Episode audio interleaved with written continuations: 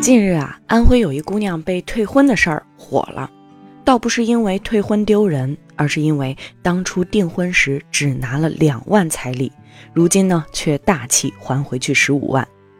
原来啊，在两年前，姑娘跟男友相亲认识，两个人感情很好，很快便订婚了。男友呢还给了她两万的彩礼，期间呢两个人还一起卖货赚钱。不料呢，未来婆婆突然跳出来不同意这门亲事，甚至呢还要求姑娘返还彩礼钱。姑娘原本还想坚持，奈何坚持的筋疲力尽，索性选择放手。她说啊，和男朋友一起卖货赚钱，就当她是给自己工作了。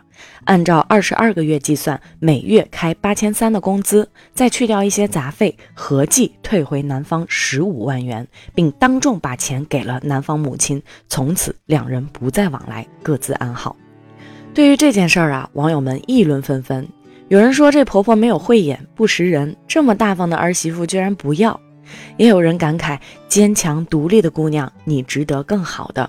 更有人说啊，退个婚还要拍视频，明显就是为了带货营销。不管这件事儿是真是假，是否存在营销，珊姐想说，在这个热点事件里，大家关注的都是婆婆和媳妇。那男方呢？自己谈了两年的女友，因为母亲不同意就分开，这是妈宝男吗？连最后分手要彩礼都是母亲出面解决，自己没有任何主见和处理问题的能力吗？自古都说啊，嫁人不嫁妈宝男。确实啊，妈宝男不像家暴男那样让你产生肉体上实质的伤害，但却能让你在恋爱或婚姻中逐渐的消磨希望，感受到绝望。可是，在婚前，我们一般很难分辨对方是否是妈宝男。因为妈宝的男人往往温柔顺从，对你言听计从，这反而是很多女人一直想要找的丈夫类型，从而蒙蔽了自己的双眼。今天呢，珊姐就帮大家分析几种妈宝男的典型特点。第一个，习惯性让你做主，无论是恋爱还是结婚后，他总是对你言听计从。去哪儿啊？吃什么？看什么电影啊？他都没有任何主见，习惯性的把所有的选择权都交给你。第二点，享受现状。他的工作和生活平平无奇，没有什么上升的空间，但他却享受当下，安于现状，对未来呢更是没有什么追求。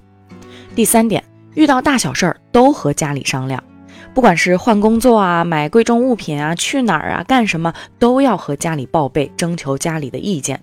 这样的男人从心理上就无法独立。第四点，在他母亲眼里，他儿子近乎完美。现在很多时候，在父母的心里，孩子虽然是最好的，但是在别人面前或多或少都会说些孩子的一些不足，表示谦虚。但是在他母亲的口中，他的儿子就是一个近乎完美的存在。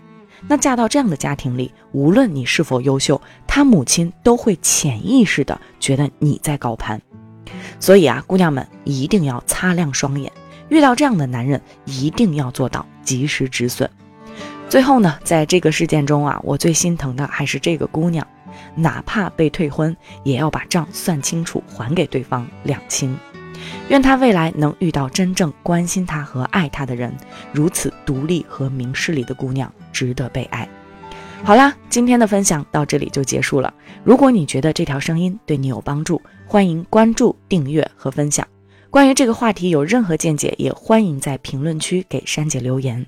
每条留言呢，我都会仔细阅读，并跟大家共同探讨。再次感谢大家的关注，我是珊姐，我们下期再见。